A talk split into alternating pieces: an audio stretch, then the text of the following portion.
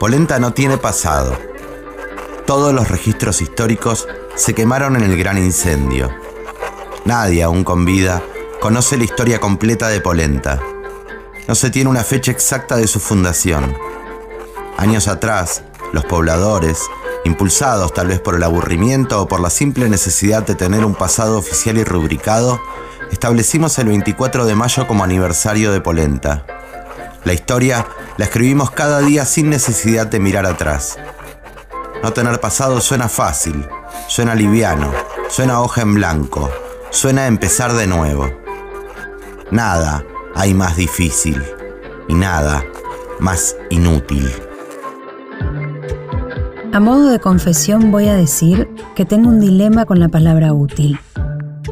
La gente habla mucho de las cosas útiles, de todo lo que sirve, no sé bien a quién, pero seguro es ágil. Eso, esto, aquello y no sé cuántas otras cosas. Hablan también de la utilidad de la gente, de todo lo que engendra cierta eficacia, pero la eficacia entendida así es siempre un hilo a punto de romperse. Intento e intento desplegar el abrigo de mi idioma. Les digo que cuando digo que algo no es útil, estoy diciendo que no nos deja perder lo suficiente para sentir que todavía algo se gana, y en eso consiste la verdadera eficacia. Pero es inútil. No me entienden. En Polenta no hay ley, al menos no una escrita. No hay fuerzas de seguridad ni administrador a cargo. No hay elecciones ni candidatos. Todos tienen claro que de surgir alguna disputa se habla con Picho o con Picha. Picho es el esposo de Picha. Ambos son vistos en Polenta como los encargados. Chapemos en la cara de los ratis, chapemos colgados en las ventanas de los patrulleros y apretados en los bondi de la racia. Chapemos frente a gendarmes y agentes encubiertos, en las puertas de las comisarías, ahí, en la salida de los liceos, en cada una de las torres de control, en las redadas, en las represiones, frente a escudos y cachiporras, en medio de gases lacrimógenos y balas de goma, chapemos. Chapemos sin fin en los calabozos de esas comisarías húmedas del conurbano, en las requisas fantasmas, en las narices normativas de una poli de constitución. Chapemos con todos y todas, con quienes queremos, con quien nos pinte. Mostrémosle a los entusiastas de la normalidad que el amor es desprolijo, multiforme, enigmático, explosivo, ciego. Que el amor es algarabía, un estallido de cosas indescriptibles y que el amor es chapar repentinamente. Que el amor es todo eso, todo esto y más, mucho más. Pero nunca, pero nunca va a ser policía. ¿no? Como por ejemplo que la ley actúa en el pasado. Vivimos en un mundo en donde la ley eh, está cumpliendo su rol una vez que ya fue. Y por eso las leyes cambian, porque se adaptan a las transgresiones que se cometen de esa ley.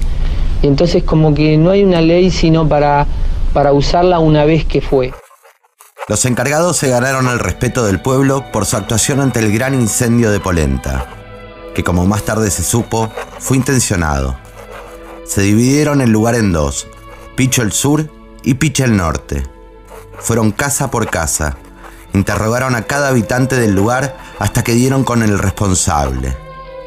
Todos quedamos sorprendidos al conocer la identidad del pirómano. RR, Ricardo Rickenbacker, hasta ayer Ricky, hoy el pelado.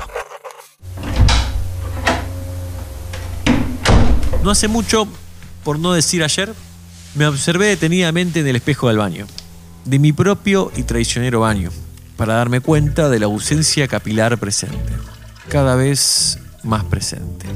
Pelado no. Por favor. ¿A quién le estaré pidiendo el favor? ¿Al Dios en el que ya no creo? Entonces lo insulté. La reputa que te parió. Me dio culpa y aproveché a insultarlo más. La reputísima madre que te remil parió. No por la caída capilar precipitada, sino por el chistecito del formato de mi capocha. Es que si el pelo decidiera abandonarme de un momento a otro, tendría que pedir asilo en el área 51. Y creyendo, inocentemente, que me están echando una mano, no pasan dos minutos que ya estoy descuartizado como Tupac Amaru. Pero por el tibio motivo de evitar el bullying. ¿Será humano? Ningún ser terrícola puede tener esa cabeza. ¿Cómo te ves de acá a 10 años? Me hubiesen preguntado. Y mi respuesta de mierda les hubiese hecho caer en cuenta de mi simple y mediocre existencia llena de caca apocalíptica. Es humano, solo que con el cráneo deforme. Hubiese sido la conclusión y nadie salía separado de sus miembros. Y además yo no soy una cara y una barba, una cara sin una barba. El hombre es lo que sueña, no lo que se ve. Lo que denuncia el espejo es el hecho torpe y fortuito y momentáneo. Lo de adentro es lo importante. Las llamas comenzaron por la mañana. Ardió 312 horas. Arrasó con casi todo lo que encontró a su alcance. Ninguna población cercana ofreció su ayuda. Todos los esfuerzos fueron en vano.